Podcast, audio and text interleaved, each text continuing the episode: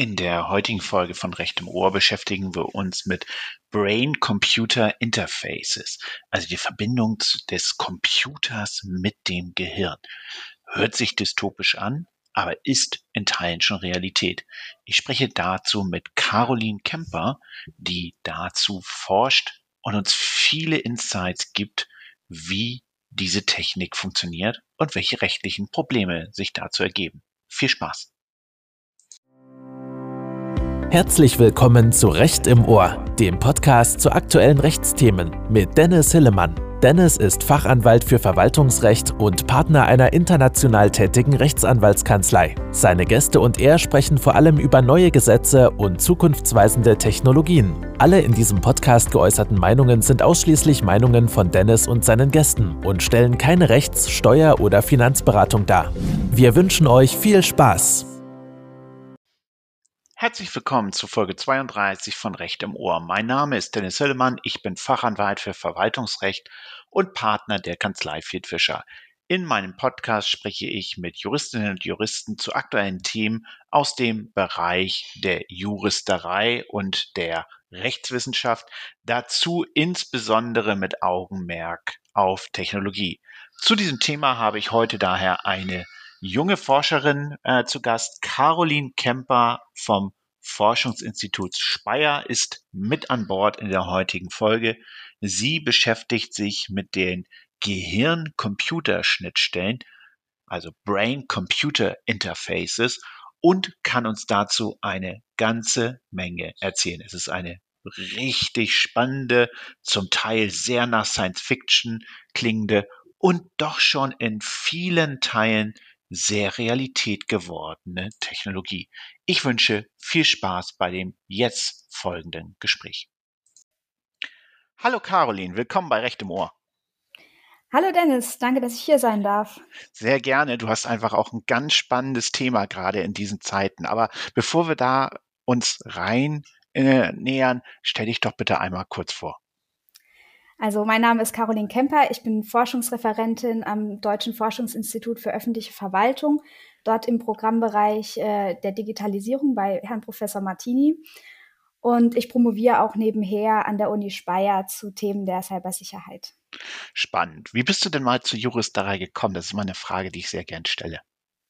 Ich habe mich äh, schon so in der Schulzeit sehr für verschiedene Geisteswissenschaften interessiert, Politikwissenschaften, Philosophie und letztendlich ist meine Wahl auf Jura gefallen, weil es, ähm, naja, aus pragmatischen Gründen sich gut äh, später mal ähm, ja als Beschäftigung anbietet und gleichzeitig ähm, auch sehr, sehr flexibel ist. Also man kann einerseits sehr, sehr viele Berufe ausüben und man kann andererseits auch die Geisteswissenschaften äh, in Jura integrieren, also interdisziplinär ähm, sich auch bewegen. Und da dachte ich, da habe ich die meisten Freiheiten und kann mich auch am meisten entwickeln. Finde ich einen sehr guten Ansatz. Auch ich glaube, dass Jura sehr viele Geisteswissenschaften vereinigt. Zurzeit interessiere ich mich da auch gerade äh, für den Bereich Philosophie, denn mit den fortschreitenden Technologien, die uns prägen, glaube ich, dass auch bei der Regulierung des Rechts in der Technologie philosophische Ansätze helfen können. Und damit sind wir ja schon ein bisschen beim Thema und dazu überleiten dann auch gleich zu dir. Du forschst zu einem ganz spannenden Thema. Stell uns das doch bitte einmal kurz vor. Ja, also Gehirn-Computerschnittstellen äh, sind Schnittstellen, die äh, quasi das Gehirn mit äh, einer Maschine, also einem Computer verbinden. Das ist quasi ähnlich wie Tastatur und Maus früher. Äh, man gibt da irgendwas ein und im Computer wird dann irgendeine Aktion ausgelöst. Und jetzt mittlerweile ähm, geht man Stück für Stück langsam äh, in langsamen Forschungsschritten dazu über, bestimmte äh, Gehirnaktivitätsmuster dazu zu nutzen, dass äh, eben Dinge ausgelöst werden können. Da gibt's ein ganzes äh, Portfolio von, von möglichen Anwendungsfällen, um mal so ein paar Beispiele zu nennen. Ähm, da gibt's erstmal die medizinischen Anwendungsfälle. Man kann zum Beispiel ähm, Prothesen steuern, äh, wenn man zum Beispiel einen Arm verloren hat. Das wird momentan noch vor allem mit äh, Muskeln und Nerven gemacht, aber kann auch äh, künftig mit dem Gehirn gesteuert werden. Man könnte äh, Rollstühle Stühle damit steuern. Äh, man kann sensorische Erfahrungen damit äh, quasi ersetzen, also wie es zum Beispiel das Cochlea-Implantat, also das mhm. Gehör ersetzen kann. Man kann ähm, zum Beispiel auch äh, also Sprachcomputer einsetzen. Momentan passiert es ja häufig noch mit äh, Augenbewegungen. Künftig könnten allerdings äh, Gehirnaktivitäten das äh, quasi ersetzen, also dass man bestimmte Buchstaben und Wörter dann äh, quasi kommunizieren kann mit Gehirn-Computerschnittstellen. Wow, also erstmal hört sich das ja wirklich wie Science Fiction an. Ähm, und auch natürlich kommen dann immer so ein paar dystopische Gedanken dran. Aber wir wollen uns erstmal mal Schritt für Schritt, wie wir Juristen nun mal sind, dem annähern. Kannst du, kannst du die Technik an sich mal, also so für Juristen beschreiben? Wie funktioniert das? Wie muss ich mir das als Laie vorstellen, wie diese Technik funktioniert? Also da gibt's äh, natürlich äh, eine ganze Vielzahl von mhm. möglichen Modellen. Also es gibt äh, die Mikroelektroden, die implantiert werden, also in das Gehirn rein und dann direkt an bestimmten Neuronengruppen Aktivitäten aufnehmen. Das kann man zum Beispiel gut auch machen, um bei ähm, Epilepsieanfällen äh, rauszufinden, äh, wo an welchem Neuronencluster findet jetzt äh, der, der Epilepsieanfall statt, um dann zum Beispiel Neuronencluster zu entfernen. Man kann ähm, das Ganze aber auch nicht invasiv gestalten, also zum Beispiel mit einem EEG. Das äh, kennen vielleicht auch manche Hörer. Also wenn dann so die Mikroelektroden auf die äh, Schädeldecke, also auf die Haut quasi platziert werden und dann ein relativ großes Spektrum an Neuronen natürlich aufnehmen, also auch keine individuellen Neuronen, sondern so ganze, die ganze Aktivität quasi des Gehirns. Es gibt äh, fMRI, also ähm, das wäre dann so ein, so ein typisch bildgebendes Verfahren, ähnlich wie, wie Röntgen. Es gibt auch noch so ein paar Zwischenmethoden und äh, neuere Ansätze. Da geht es dann teilweise auch darum, äh, so im kleinere Partikel ins Gehirn zu setzen, die dann äh, mit Ultraschall kommunizieren. Also da gibt es die verrücktesten Dinge. Aber die größten äh, zwei Methoden sind tatsächlich EEGs äh, von außen und äh, eben die Mikroelektroden, die implantiert sind. Wow, das hört sich ja wirklich so eigentlich nach Science Fiction an. Wie, wie ist denn da der Stand der Technik? Wird es tatsächlich schon eingesetzt? Wird das tatsächlich schon genutzt? Wie, wie weit ist da Wissenschaft und Forschung und vor allem Unternehmen? Also die Forschung ist an sich schon sehr, sehr weit. Äh, das meiste sind tatsächlich äh, ja eher, eher noch so wirklich in der innovativen Forschung äh, betriebene Technologien. Also zum Beispiel ähm, bei Epilepsie, wenn da bestimmte, also rausgefunden wird, wo genau der äh, Anfall stattfindet, mhm. äh, oder auch dieses motorische Bewegen von irgendwelchen Prothesen. All diese Dinge, die die finden schon statt, die sind auch schon möglich, ähm, mit mehr oder weniger guten Ergebnissen. Das variiert auch stark, hängt auch häufig vom Patienten selbst ab. Ähm, aber das ist möglich, es ist allerdings noch keine Technologie, die in die Breite geht. Also das ist jetzt nichts, ähm, was jetzt jeder zum Beispiel ALS-Patient äh, äh, bekommt, so als Sprachcomputer mit äh, Gehirn-Computerschnittstelle, sondern das sind tatsächlich noch Forschungsprogramme mit ausgewählten Patienten. Ja. Aber es ist möglich. Äh, Neuralink zum Beispiel hat ja vor kurzem Aufsehen erregt mit äh, den Schimpansen, die Mindpong, also Ping-Pong mit äh, Gehirn-Computerschnittstelle gespielt haben. Das sind alles Dinge, die sind erstens möglich, aber die sind auch nicht möglich seit gestern, sondern diese Affen, die Computerspiele spielen mit äh, Gehirn-Computerschnittstellen, die sind tatsächlich schon eine, eine, ganze Weile. Also da sind wir von der Science Fiction äh, quasi nicht weit entfernt. Das ist schon kurz vor äh, einer gewissen Marktreife auch. Es gibt natürlich dann äh, gerade diese Steuerung von Prothesen. Arm, Im Armbereich geht das, im Beinbereich ist das super schwierig. Mhm. Äh, auch die größere Steuerung jetzt von, von Computern, also Cursor geht, aber äh, alles, was wirklich deutlich komplexer ist, da sind wir natürlich noch total im, im äh, Science-Fiction-Bereich. Und ich will auch gleich jetzt schon sagen, äh, Gedankenlesen ist auch so prinzipiell noch Science Fiction. Man kann einzelne Gehirnmuster zuordnen zu bestimmten Dingen, die man vielleicht Gedanken nennt. Gedanken mhm. ist ja auch so ein Begriff, der nicht unbedingt äh, wissenschaftlich äh, ja, definiert ist. Ja. Aber an sich äh, sind wir da schon sehr, sehr weit, was auch sehr, sehr spannend das Ganze macht. Wer erforscht das? Kannst du uns da nochmal einen Überblick geben? Also ich kann mir vorstellen, dass natürlich so große Universitäten, Forschungseinrichtungen das zum Guten der Menschheit sozusagen erforschen. Und wer sind, aber wer sind vielleicht noch die anderen Player, die da in dem Bereich unterwegs sind? Also einer der größten Player, einerseits von der eigenen Forschung, aber auch von der Finanzgebung, ist tatsächlich die Defense Advanced Research Projects Agency, also die DARPA in den USA, das heißt ja. äh, militärische Forschung. Ähm, die haben einerseits Forschungsprogramme tatsächlich in Bezug auf äh, militärischen Einsatz. Also zum Beispiel hatten die mal ein Projekt Silent Thought mit der Idee, dass äh, Soldaten quasi mit Gedankenübertragung kommunizieren können. Wow. Genau, also ziemlich Science-Fiction-mäßig, aber sie ähm, fördern auch viele Projekte im Bereich der Prothesen, weil sie natürlich Veteranen haben, die Gliedmaßen verloren haben, um äh, sie eben zu rehabilitieren. Das heißt, es geht auch wieder so ein bisschen in die medizinische Richtung.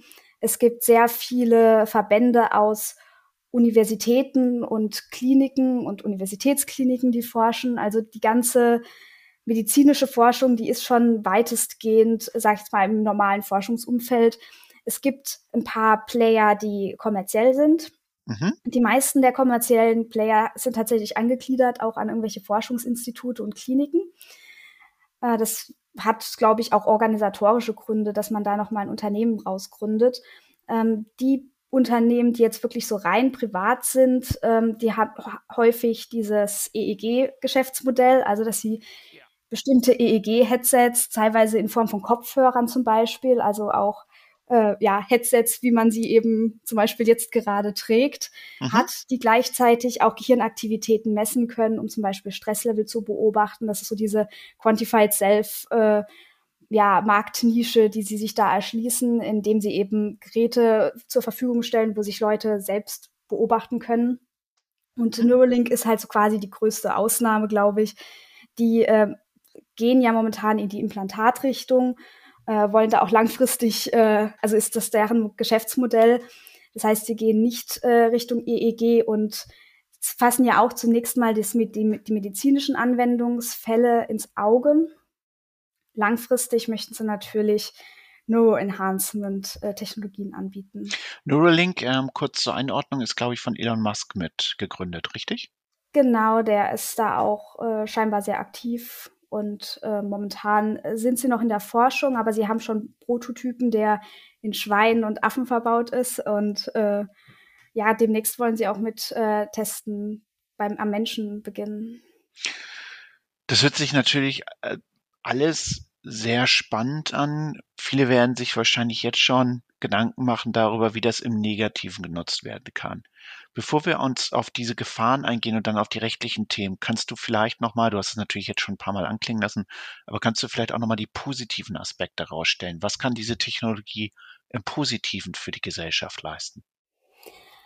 Also ich denke, der zentrale positive Punkt ist wirklich die Rehabilitation von Menschen mit bestimmten Krankheiten. Also ob das jetzt die Kommunikation von einem äh, ja im Locked-in-Syndrom ist, der also anders nicht kommunizieren kann, der vielleicht auch nicht mal mit Augen, also es gibt ja Menschen, die können nicht mal mit ihren Augen äh, kommunizieren, weil sie die vielleicht mhm. auch nicht bewegen können. Das ist natürlich äh, ein sehr, sehr toller Anwendungsfall ja. und auch diese ja, Rehabilitation zum Beispiel von Menschen mit Parkinson, Epilepsie, sehr, sehr starken Depressionen, die dann durch ähm, Stimulierungen in der Lage sind, äh, wieder ein relativ normales Leben zu führen. Also gerade es gibt Fälle von äh, Menschen, die Epilepsieanfälle so 10, 20 Mal am Tag haben, also kein normales Leben führen können. Und äh, Gehirn-Computerschnittstellen, die eben so ganz kleine Stromschläge in bestimmte Neuronengruppen versetzen, die können dazu führen, dass sie vielleicht einen Epilepsieanfall am Tag dann letztendlich haben. Und das ist natürlich ein Zugewinn an Lebensqualität. Also im medizinischen Sinne ich, denke ich, dass da sehr, sehr positive Effekte zu erzielen sind und dass die Forschung da auch sehr wichtig ist.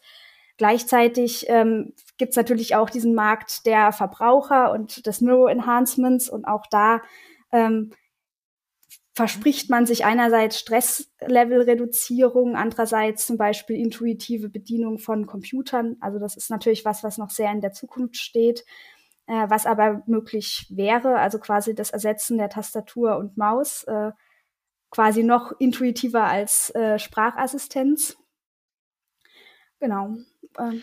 Finde ich ganz spannend. Also ich gerade auch gerade bei diesen medizinischen Möglichkeiten, die du ansprichst und Menschen, denen wir dabei helfen können, kommt mir natürlich äh, ein Mensch wie Stephen Hawking dann ins Gedächtnis, der sozusagen natürlich sehr stark im körperlichen Sinne eingeschränkt war, geistig hochbrillant, der trotzdem viel geleistet hat, aber ich frage mich dann vielleicht, wenn er solche modernen Technologien gehabt hätte, was hätte er noch leisten können für die Menschheit? Also deswegen auch von mir einmal, bevor man gleich so an die Angst, an die ängstlichen Aspekte denkt, auch die positiven Aspekte sehen. Gleichwohl, und du hast da auch einen tollen Beitrag beim Verfassungsblog geschrieben, lass uns doch einmal darüber sprechen, was sind natürlich die, was sind natürlich die tatsächlichen Gefahren und dann können wir rüberkommen, was müssen wir uns rechtlich anschauen. Ja, also ich denke, die Gefahren lassen sich so in einen tatsächlichen, äh, ich sage jetzt mal, Produktsicherheitsgefahrenbereich äh, einteilen und mhm. in einen Daten-, Informations-, Cybersicherheitsbereich. Also die Produkte sind natürlich durchaus ein Stück weit gefährlich, also gerade auch Implantate. Ähm, das ist natürlich eine Abwägungsfrage. Wenn jetzt jemand sehr, sehr stark krank ist, äh, dann ist es sicherlich sinnvoll, so ein Implantat einzusetzen. Ob man sich das selbst einsetzen möchte, wenn man gesund ist, ist die Frage. Also es gibt die Geschichte von einem, der Forschung in dem Bereich betrieben hat und sich dann auch selbst äh, quasi ob, hat operieren lassen. Ja. Und äh, diese Operationen, die sind riskant. Äh, da können auch dauerhafte Schäden entstehen. Da kann sich äh, das Gewebe entzünden. Äh, diese die Materialien, die da verwendet werden, äh, sind auch nicht immer so super verträglich mit dem Gewebe und können da zu Blutungen führen. Also da muss man, denke ich, langfristig noch eine Abwägung finden, wie man damit umgeht, dass sich Leute eben operieren lassen, obwohl sie es aus äh, aus medizinischen Gründen nicht müssten. Aber ich denke, das äh, übergreifende Thema ist tatsächlich äh, die Frage, welche Daten werden hier verarbeitet, welche Daten äh, liegen hier überhaupt vor, das sind ja neurologische Daten, das heißt Gesundheitsdaten. Und äh, wer, wer speichert die, wer hat Zugang zu denen? Also da ist ja einerseits äh, die Frage zum Beispiel Arbeitgeber, die das Stresslevel äh, oder das Konzentrationslevel ihrer Angestellten überwachen möchten. Äh, sowas ist auch schon äh, in Planung. In China hat man sowas eine kurze Zeit mal bei Schülern eingesetzt, um eben zu überprüfen, ob sie sich konzentrieren können. Also da ist wow. ein großes, ja, großes Dystopie-Potenzial. Äh, ein ähnliches Thema ist natürlich auch der Lügendetektor. Ja der ja damals noch vom Bundesverfassungsgericht als nicht äh, ausreichend präzise quasi verstanden wurde. Das ändert sich natürlich, wenn man äh, mit bestimmten Methoden, teilweise mit bildgebenden Verfahren, teilweise mit EEGs, ähm, eben etwas äh, sicherere oder genauere Lügendetektorentests durchführen kann. Aber gleichzeitig äh, haben wir dann natürlich diesen Konflikt mit dem äh, Recht, sich nicht selbst belasten zu müssen. Ja. Ähm, dann natürlich auch die Frage, wer äh, hat Zugriff auf die Schnittstelle. Es gibt die, das Potenzial, dass natürlich da auch unbefugte Personen sich äh, Zugriff quasi, ähm, Entschuldigung, jetzt habe ich gerade einen Hänger, dass ich sage. Äh, Kein Problem dass sich Unbefugte da einfach Zugriff verschaffen dann natürlich, dass wir da Hacker genau. haben. Ja. Ne? Genau, man darf ja auch nicht vergessen, äh, Medizinprodukte funktionieren meistens über äh, Repositorien, die Daten verarbeiten. Also das ist, da kann man zwar Spähangriffe durchführen, die sind auch teilweise nicht sonderlich gut gesichert. Aber äh, wenn man sich jetzt anschaut, was Neuralink zum Beispiel plant, äh, die wollen ja eine Smartphone-App dann quasi mit der Gehirncomputerschnittstelle ja. verbinden. Das ist natürlich immer eine ein bisschen schwierigere Idee, weil Smartphones bekanntermaßen nicht unbedingt ein, ein Hort der Sicherheit sind. Ja, also das ist, das ist super spannend. Ich, mehrere Gedanken von mir, bevor wir dann zum Rechtlichen kommen. Zunächst einmal zu der Frage dieses Lügendetektors. Ich kann da jedem nur empfehlen, der sich für so ein Thema interessiert, mal das neue Buch von Dave Eggers zu lesen, Every, ähm, Nachfolgebuch zu seinem Buch für Circle. Da geht es um ein großes Medienunternehmen. Man liest so ein bisschen raus. Das sind dann Apple und Amazon, die sich zusammengeschlossen haben zu Every und dann immer mehr Apps launchen, um die, um sozusagen immer mehr Geld zu verdienen. Und da entwickelt wird dann auch ein Lügendetektor Detektor entwickelt, den die Menschen sozusagen gleichzeitig mit ihren Smartphones und auch mit so Glasses ein, einsetzen können, also sozusagen eine Brille tragen und dann entsprechend den anderen analysieren. Und da ist es so, dass nachher praktisch die ganze Welt davon geprägt ist, dass Menschen para, äh, ununterbrochen den anderen daraufhin analysieren, zunächst, ob er überhaupt die Wahrheit sagt. Also ne, an jedem Gespräch sozusagen wird immer analysiert, lügt der andere. Und dann sozusagen geht es nachher auch nicht nur darum, ob überhaupt die Wahrheit gesagt haben, sondern den Grad der Wahrheit, also ob das besonders wahr ist oder weniger wahr. Und das schafft natürlich so eine ganz ganz, ganz böse Zukunftsdystopie, wo sozusagen Menschen den ganzen Tag von ihren Mitmenschen kontrolliert werden. Und ich finde das unfassbar beängstigend, sowas zu lesen, weil das natürlich äh, entsprechend ganz großen Druck auf Menschen schafft. Ne? Das einfache Argument ist ja, warum sollte der andere lügen? Keiner hat ein Recht auf Lügen, also kann ich ja immer kontrollieren, ob der andere lügt. Aber das schafft natürlich einen unfassbaren gesellschaftlichen Druck. Also deswegen äh, ist das ein Thema sozusagen, was sicherlich da eine große Rolle spielt. Und klar, dann natürlich dieses Thema, was du ansprichst, ähm, dass Unternehmen da Interesse haben, ihre Daten oder die Daten zu nutzen, auch für eigene unternehmerische Zwecke, dass das dann sozusagen verbunden wird mit anderen Devices. Das, das ist natürlich auch dann gerade in diesem Bereich sicherlich ein gefährlicher Aspekt. Damit lass uns übergehen dazu, du bist dann natürlich keine Technikerin, sondern wie, wie, wie ich auch Juristin. Und was sind sozusagen die rechtlichen Aspekte, die da eine Rolle spielen? Was, was forschst du? Was sozusagen vertrittst du da? Sprich einfach mal uns frei heraus. Was müssen wir da alles rechtlich beachten? Also zunächst mal äh, generell Datenverarbeitung, da ist ja immer das Thema informationelle Selbstbestimmung super ja. relevant. Also eben äh, zum Beispiel Datenverarbeitung durch Private, das kann einerseits eben der Arbeitgeber sein, da gibt's auch also ich habe ja vorhin schon gesagt, dass es äh, bestimmte Headsets gibt, äh, gibt, die mit EEG-Technologie äh, Konzentrationslevel und Stresslevel äh, messen wollen. Erstmal muss man sagen, das ist relativ ungenau, weil es eben von außen anliegt und äh, die EEGs normalerweise auch, also die werden ja nass eigentlich auf die Haut gesetzt, um besser zu leiten. Wenn man die jetzt ganz normal im Büro ansetzt, äh, dann also auf die trockene Haut, dann ist da einfach ähm, das äh, Messergebnis etwas ungenauer, äh, aber die werden eben extra vermarktet auch für Arbeitgeber, damit äh, sie eben ihren Angestellten diese Headsets übergeben können, die übrigens auch eine normale Headset-Funktion haben. Also die können mhm. beides. Und da haben wir natürlich das Problem, dass die unter dem, ich sage jetzt mal, Deckmantel der äh, Gesundheit äh, eingesetzt werden können, was äh, tatsächlich in Deutschland zum Beispiel gar nicht zulässig wäre. Also man kann das als Arbeitsmittel zur Verfügung stellen, aber die Daten dürfte man auch nicht verarbeiten. Das ist in anderen Ländern ein bisschen unklarer. Mhm. Da gibt es ja, also gerade in den USA gibt es ja auch so eine Geschichte von seltsamen Apps und Anwendungen, die von Arbeitgebern verwendet werden zur Gesundheitsförderung und dann faktisch in Überwachung ausgeartet ja. sind. Also gerade so diese ganzen Menstruations-Apps. Ja. Also da haben wir ein Riesenproblem, äh, dass wir da auch äh, den, den Datenschutz voranstellen. Äh, das nächste Thema, so Facebook, äh, perspektivisch, ist natürlich noch ein bisschen Zukunftsmusik. Aber EEG-Technologie wird zum Beispiel eingesetzt, auch zu Marketingzwecken. Man kann da bestimmte Dinge ablesen, äh, wie ein Mensch auf bestimmte Dinge reagiert. Mhm. Und das wäre natürlich für Facebook perfekt, weil sie dann äh, noch besser Feeds optimieren können, noch besser wissen, wie Leute über die Posts denken. Also das ist natürlich nochmal so eine Datengrube einfach. Äh, ja, und da klar. ist es, ist es wichtig, relativ früh auch schon äh, bestimmte Grundsätze festzulegen. Gesundheitsdaten sind zwar prinzipiell geschützt und auch deutlich besser geschützt als jetzt äh, einfache Daten, also personenbezogene Daten. Aber hier muss man, glaube ich, auch äh, nochmal nachschärfen und sich genauer anschauen, äh, reicht es hier und wird es auch vor allem umgesetzt in der Praxis, was da schon vielleicht in der Datenschutzgrundverordnung angelegt ist. Ist ja wie die letzte Bastion, die fällt. Ne? Also jetzt sozusagen kann Facebook anhand meines Scrollverhaltens ablesen, sozusagen, was ich interessant finde oder worauf ich klicke. Und dann könnten die ja praktisch direkt aus meinem Gehirn ablesen, ob ich es gut finde oder schlecht finde. Also nicht nur Facebook, sondern auch andere soziale Medien. Ne? Genau, die nächste Frage ist natürlich, kann man da auch indirekt rauslesen, ob jemand bestimmte äh, ja, mentale Vorerkrankungen hat. Also das Problem ist ja auch nicht immer nur, ja. was lesen Sie an Fakten tatsächlich aus, sondern was denken Sie, was Sie an Fakten auslesen können. Ja. Denn es reicht ja schon aus, dass man denkt, dass jemand äh, zum Beispiel depressiv ist oder äh, gestresst oder cholerisch. ähm, das kann ja auch schon zu, zu negativen Effekten führen. Das also, da ist, mhm.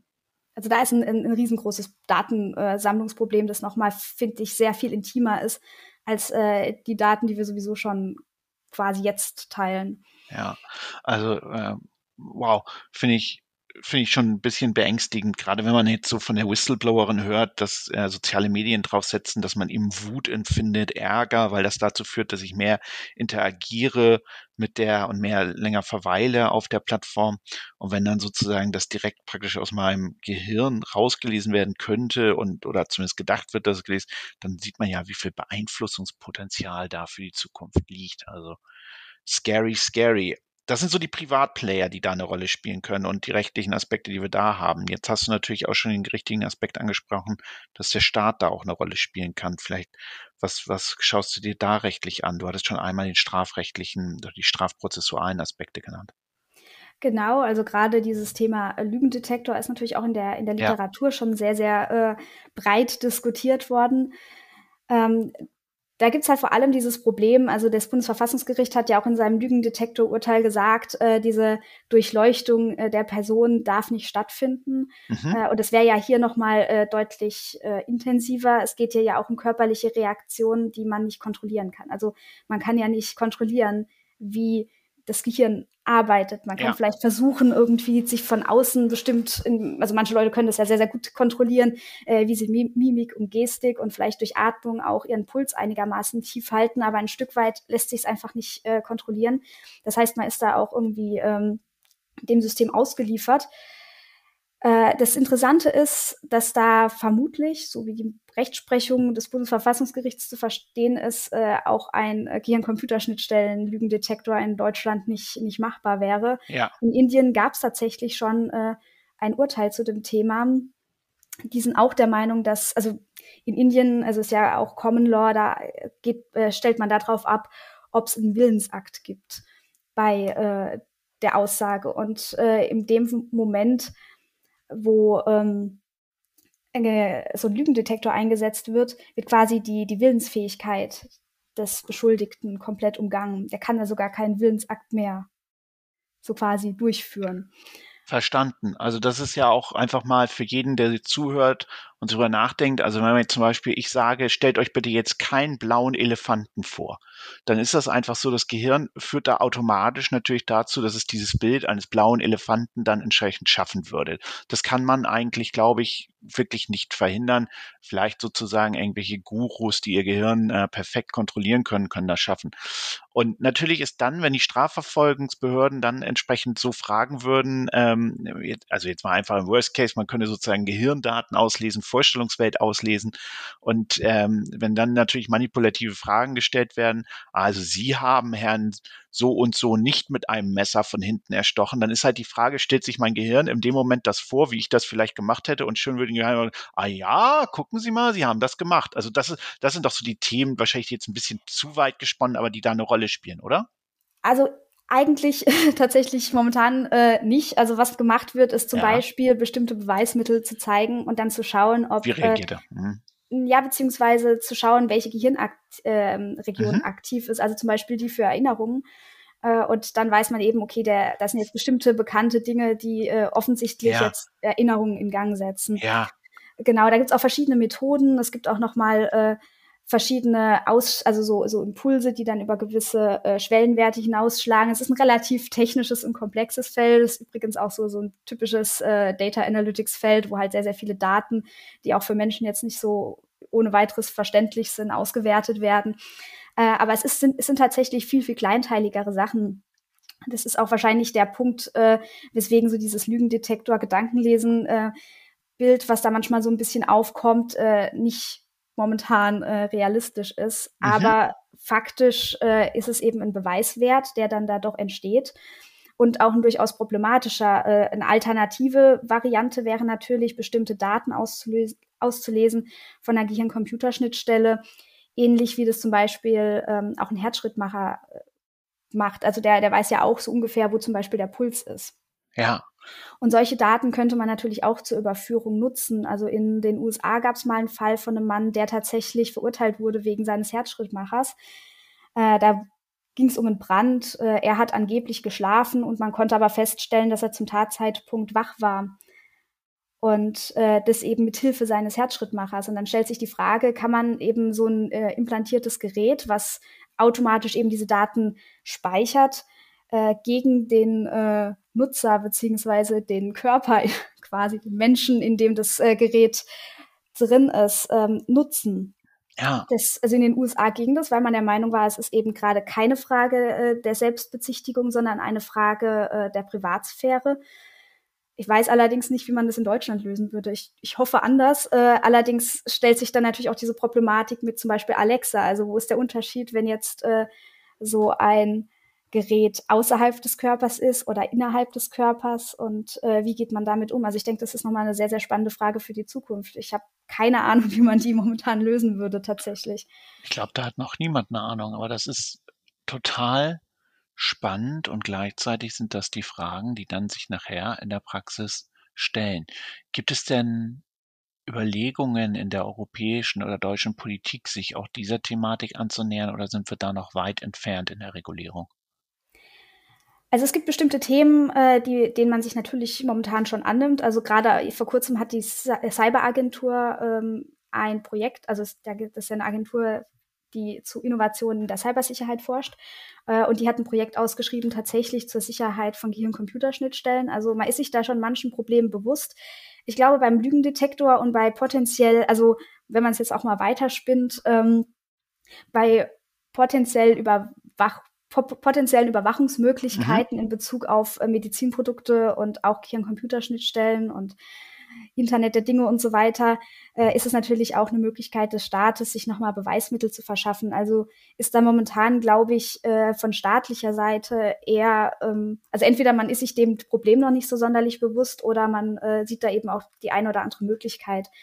Ich denke, das wird eher was sein, wenn dann die ersten Fälle so reintrudeln, was ja auch bei Alexa durchaus so ein bisschen für Unbehagen bei manchen gesorgt hat.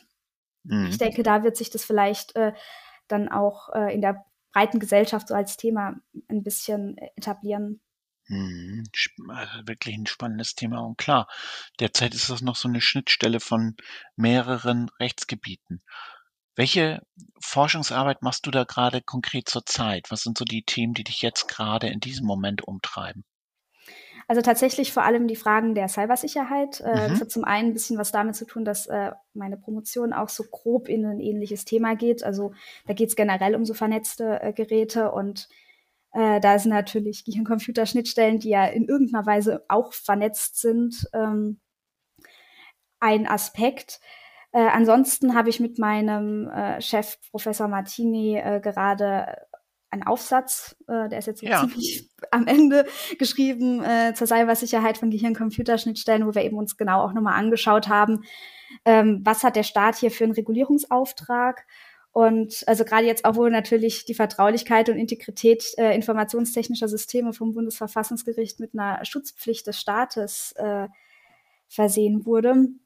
Das sind ganz aufregende Zeiten für äh, Cybersicherheitsinteressierte. Äh, da äh, haben wir uns eben damit auseinandergesetzt und äh, wie da die momentane Lage ist, die ja auch dadurch zersplittert ist, dass wir einerseits Medizinprodukte haben und andererseits äh, Nicht-Medizinprodukte, das heißt mhm. normale Produkte und äh, eine Gehirn-Computerschnittstelle. Also gerade diese EEG-Headsets, die sind halt genauso reguliert beziehungsweise nicht reguliert wie ähm, jedes andere äh, Wearable, sag ich jetzt mal auch, oder jedes andere vernetzte Gerät. Mhm. Ist dann zum Beispiel auch, ähm, mir fiel gerade ein, gerade bei diesen vernetzten Geräten und die Gefährdungslage, ich glaube, ein Thema, was lange Jahre ähm, oder was früher da immer eine Rolle spielte und was als Beispiel angebracht war, war der Herzschrittmacher des US-Verteidigungsministers Colin Powell, äh, wo man immer Angst hatte, dass sozusagen Terroristen sich irgendwie Zugang zu dem verschaffen könnten und den abscha abschalten könnten. Der ist ja vor kurzem gestorben. Da fiel mir das Thema nochmal wieder ein, dass das früher, glaube ich, so als so eine als so ein Musterbeispiel für ähm, Cybersecurity von medizinischen Geräten diskutiert wurde. Bin ich da total fernliegend oder ist das so, ist das sozusagen in diesem Bereich auch mit drin? Also total. Äh, tatsächlich bei Dick Cheney hat man diese Vernetzung. Dick Cheney, stimmt, sorry, genau. Nicht Paul. Ja. Bei ihm hat man tatsächlich diese Funktion abgestellt auch. Äh, ja. Einfach um auf Nummer sicher zu gehen. Und äh, also ich möchte jetzt einerseits betonen, ja, Medizinprodukte hatten sehr, sehr lange große Probleme bei IT-Sicherheit. Das ist ja. momentan immer noch nicht super, aber es wird langsam besser. Das BSI hat auch vor kurzem tatsächlich in einem Projekt verschiedene Medizinprodukte angeguckt, ein paar Schwachstellen gefunden. Manche waren tatsächlich sehr gravierend, manche waren eher so ein bisschen ja, also durchaus problematisch, aber jetzt nicht so äh, der komplette Weltuntergang. Ja. Also da tut sich tatsächlich sehr viel. Auch die äh, Medizinprodukteverordnung, die das Thema eigentlich nicht so sonderlich gut aufgreift, hat Raum gelassen für Leitlinien zu dem Thema. Die sind leider unverbindlich, aber da haben wir ähm, relativ viel Bewegung. Das ist auch, denke ich, sehr, sehr wichtig. Gleichzeitig äh, ist natürlich, sind natürlich Medizinprodukte auch so ein bisschen ein Nischenmarkt. Also man hat da zwar schon auch ein gewisses Angebot und man hat da auch äh, eine gewisse ja, Verletzlichkeit. Äh, muss auch mal sagen, Ransomware-Angriffe auf ein Medizinprodukt sind sicherlich auch sehr, sehr äh, profitabel, Boah, ja. äh, wenn ja. man das irgendwie in die Masse machen kann, weil ähm, wenn Leute 1000 Euro äh, ausgeben, um ihre Urlaubsfotos wieder zu haben, dann sicherlich mehr, um äh, ihren Herzschrittmacher ja, wieder klar. zu bekommen. Aber äh, ich denke, die, die größte Gefahr geht tatsächlich davon aus, wenn äh, Gehirn-Computerschnittstellen also gerade auch so wie Neuralink sie anvisiert, so ich sage jetzt mal in 20 bis 50 bis 100 Jahren, keine Ahnung, wann das eintritt, wenn die wirklich auch in die breite Masse gehen.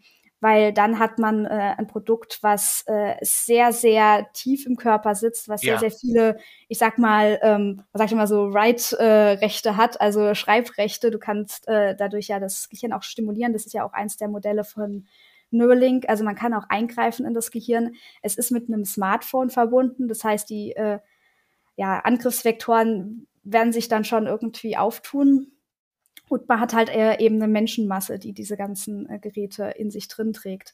Und ich glaube, das ist der Moment, wo das Ganze dann auch wirklich äh, höchst problematisch wird. Ich denke, äh, die momentane Lage mit den Medizinprodukten, die lässt sich bewältigen, wenn man halt stetig dran bleibt und wenn man stetig auch die Ressourcen nutzt, die eben das BSI geben, die äh, unabhängige IT-Sicherheitsforscher geben, die äh, schon vor 10, 20 Jahren äh, angefangen haben, Herzschrittmacher und Insulinpumpen zu hacken. Also ich denke, da, da gibt's einen Fortschritt, den man auch irgendwie anerkennen sollte. Ja, das, was du natürlich beschreibst, ist wirklich so das von Kriminellen, die da entsprechend drauf zugreifen ich bin natürlich dann immer auch äh, äh, ein Mensch, der sozusagen darüber nachdenkt, was, wofür könnte das sonst genutzt werden? Und jetzt könnte man ja überlegen, wenn ich praktisch es schaffe, durch solche Techniken Menschen Impulse zu geben und es schaffe, das menschliche Verhalten zu lenken. Neben dem ganzen Negativen, was wir besprechen, könnten ja dann zum Beispiel jetzt Gruppen denken, naja, man könnte ja das menschliche Verhalten auch dadurch positiv lenken.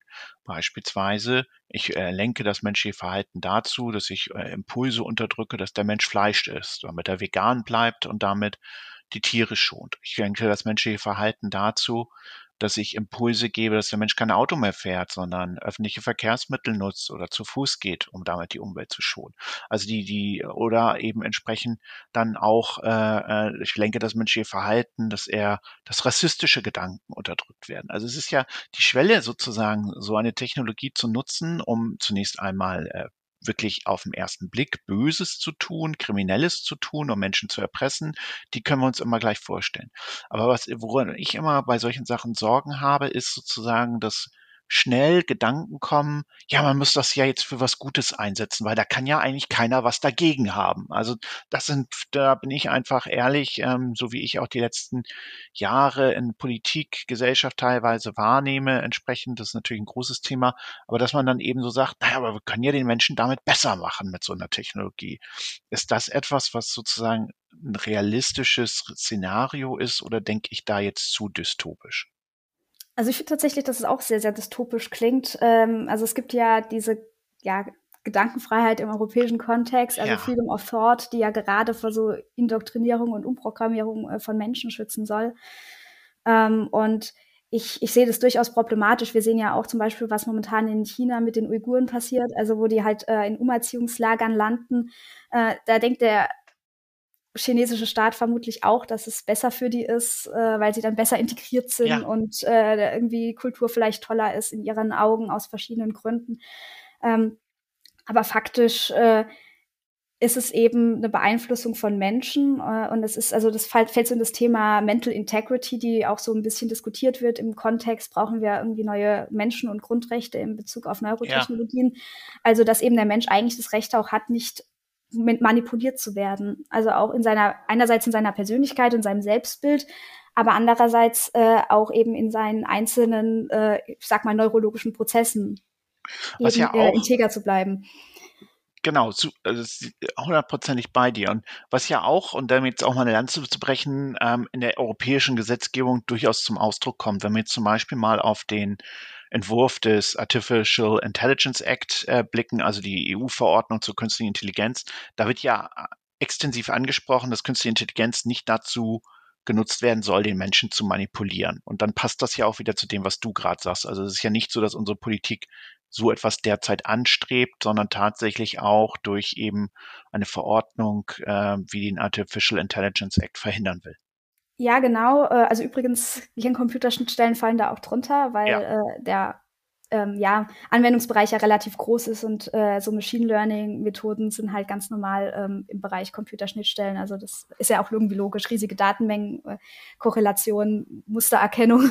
Ja. Das sind so die typischen Buzzwords, äh, genau. Aber äh, man muss auch mal sagen, die interessanteren Fragen stellen sich auch so im, ich sag mal, medizinischen, äh, semimedizinischen Umfeld. Also zum Beispiel die Frage, ab wann greift man in ein Gehirn zum Beispiel bei einer Depression ein? Ähm, wäre es hypothetisch äh, in Ordnung, wenn man zum Beispiel bei posttraumatischer Belastungsstörung bestimmte Erinnerungen löscht, um die Person eben zu rehabilitieren? Äh, das sind, glaube ich, die Fragen, die sich dann tatsächlich stellen, wenn man jetzt nicht äh, annimmt, dass unser Staat uns äh, unsere Gedanken lenken möchte. Denn das sind ja Anwendungsbereiche, wo es den Menschen vielleicht tatsächlich besser geht. Das sind sehr enge Anwendungsbereiche, sehr spezifische. Äh, aber auch gleichzeitig stellen sich hier natürlich die Fragen, ist es in Ordnung, äh, Erinnerungen zu löschen, auch wenn das momentan nicht möglich ist, ist tatsächlich eher so eine Gedankenidee. Äh, ich denke, die Anwendung gerade bei Depressionen ist deutlich äh, realistischer, sich da die Frage zu stellen, wie da die Grenzen auch verlaufen. Ja, oder klar, natürlich kann ich, also es ist auch wieder einen positiven Aspekt und einfach, wo man mal nachdenken muss. Wenn jemand Opfer einer schweren Straftat wird und die ihn dann traumatisiert, wäre es nicht besser, wenn sozusagen diese Erinnerung gelöscht ist, damit die jeweilige Person sozusagen ihr Leben wieder äh, ungestört oder zumindest eben nicht mehr mit der schlimmsten Erinnerung daran verbringen kann. Und da kann man ja auch wieder positive Aspekte sehen. Und man sieht aber, wie schwer die Grenze zu ziehen ist, wo es positiv ist und wo es negativ manipulierend wird. Genau, und ein riesiges Problem in dem Kontext ist natürlich auch einerseits informed consent, also diese wirklich informierte Einwilligung der Patienten. Ja. Äh, und was ich sehr, sehr faszinierend finde, also jetzt äh, fernab äh, der Rechtswissenschaft, ist tatsächlich auch die Auswirkungen von äh, solchen Hirncomputerschnittstellen, also gerade stimulierenden Implantaten auf den äh, Patienten, weil ähm, manche davon berichten, dass sie sich quasi entfremdet fühlen, dass da irgendwie was in ihnen drin ist, was sie jetzt irgendwie manipuliert. Andere wiederum fühlen sich erst durch die Schnittstelle wieder wie sie selbst, weil sie ihre, zum Beispiel ihre Epilepsie als nicht einen Teil ihrer selbst verstanden haben. Sie haben immer das Gefühl gehabt, sie verlieren die Kontrolle. Ähm, wenn eben so ein epileptischer Anfall passiert. Und da sind die Patientenerfahrungen äh, sehr, sehr unterschiedlich und auch die, die, den Einfluss, den es auf das Selbstbild der Patienten hat, äh, ist, denke ich, ein sehr, sehr interessantes Thema und auch ein Stück weit, glaube ich, äh, wirft es schon so ein Licht darauf hin, was passiert, wenn wir diese Technologie auch äh, in der breiten Masse einsetzen, also zu Enhancement-Zwecken, sind wir dann noch wir selbst? Oder äh, sind wir dann quasi Cyborgs, nehmen wir das als Fremdkörper wahr oder internalisieren wir das? Ist, wird es Teil unseres Körperschemas? Das sind tatsächlich sehr, sehr interessante Fragen, die natürlich äh, nicht äh, rechtswissenschaftlich zu beantworten sind, aber sicherlich auch äh, gerade in Bezug eben auf was, also wie viel Enhancement ist zulässig, äh, wo muss der Staat eingreifen äh, und regulieren.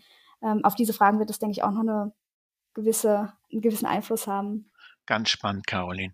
Caroline, wie können Menschen mit dir zum Abschluss in Kontakt treten? Also wenn die jetzt sagen, Mensch, ähm, das möchte ich gerne mit der Caroline diskutieren, weil Caroline tief im Thema steckt und wir sozusagen uns mit diesem Thema auch im, entweder im Unternehmen oder in der Forschung auseinandersetzen.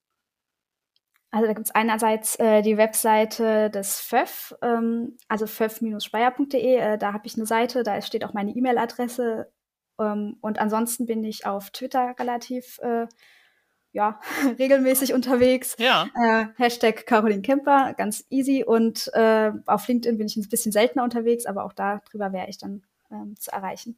Super. Caroline, das war eine ganz tolle Folge zu einem super spannenden Thema, was natürlich für so einen Science-Fiction-Nerd wie mich auch äh, sehr umtreibt. Es hat mir großen Spaß gemacht und ich hoffe, wir können da in Zukunft, vielleicht so in ein, zwei Jahren nochmal drüber reden und wir schauen mal, was sich dann entwickelt hat. Oh ja, sehr gerne. Danke, Dennis. Danke dir. Habt ihr Themenvorschläge? Wollt ihr Gast einer Folge sein? Dann schreibt Dennis einfach auf LinkedIn oder auf Xing. Er freut sich, von euch zu hören. Bis zum nächsten Mal bei Recht im Ohr.